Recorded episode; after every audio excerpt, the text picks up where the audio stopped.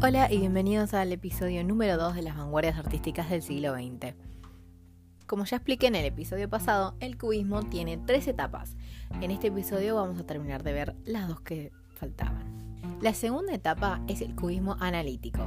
Tuvo lugar entre 1910 y 1912. Se considera como el cubismo puro y de difícil interpretación, donde las figuras son descompuestas a través del uso de diversas formas geométricas. Las obras en esta fase impregnan los tonos monocromáticos, con predominio de verde, marrón e iris. La última etapa se dio entre 1913 y 1914 y se llamó sintético. La gran característica de esta fase fue la introducción de la técnica de pegado para reconstruir las imágenes que antes eran descompuestas, o también conocido como collage.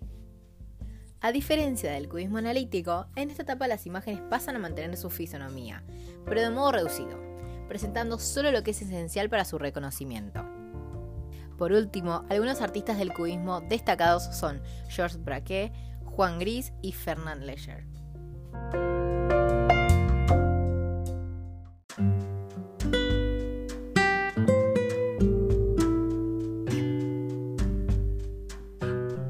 La siguiente vanguardia es futurismo. Esta tuvo lugar entre los años 1909 y 1914. Se dio a conocer por primera vez el 20 de febrero de 1909 cuando el diario Le Figaro publicó en París el manifiesto futurista escrito por el poeta Filippo Tommaso Marinetti. En este pretendía expresar los valores y experiencias de la era de la máquina, velocidad, energía y fuerza, revolucionando las técnicas y el lenguaje de la literatura y las artes. Por ello, asumió como nombre el término futurismo, que significa movimiento orientado hacia el futuro. Aunque el futurismo fue un movimiento italiano, ejerció un importante impacto internacional gracias a su capacidad de autopromoción. Algunas de sus características son las siguientes. Ruptura con la tradición estética. Este rechazo a la tradición estética que se venía viendo en el siglo XIX fue un elemento común de todos los movimientos de la vanguardia, incluido el futurismo. Estaban cansados de la estandarización del arte y captaban que el mundo había cambiado. Otra de las características era la celebración de la era de la máquina. Los futuristas veían el augurio de un tiempo glorioso dominado por la máquina. La utopía futurista alcanzaba incluso la idea del ser humano que aspiraban se convirtiera en un superhombre.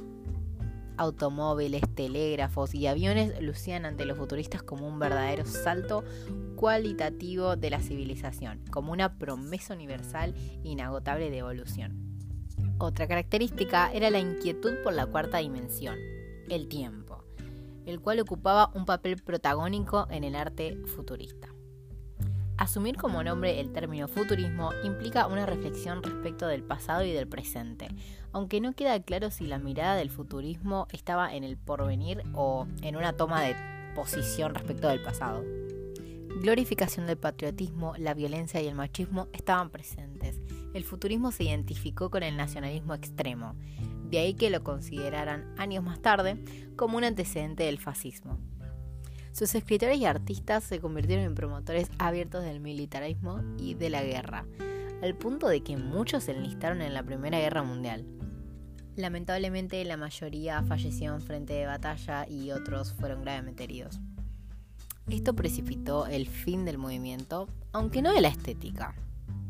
Por otro lado, agregando otra característica, la pulsación entre sexualidad y máquina también se hizo sentir en el futurismo, abiertamente opuesto a cualquier iniciativa o perspectiva feminista.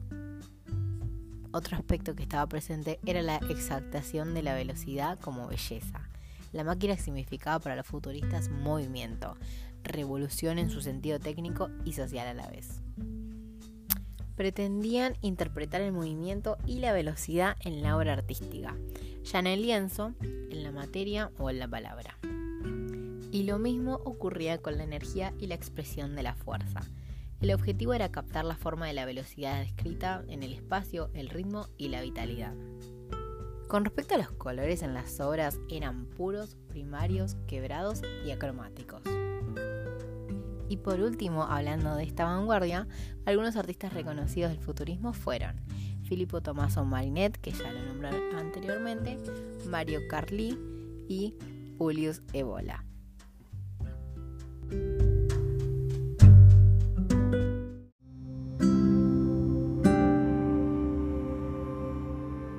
Y bueno, esto es todo por el episodio número 2. En el número 3 vamos a estar hablando de las vanguardias restantes. Espero les haya gustado. Gracias por escuchar.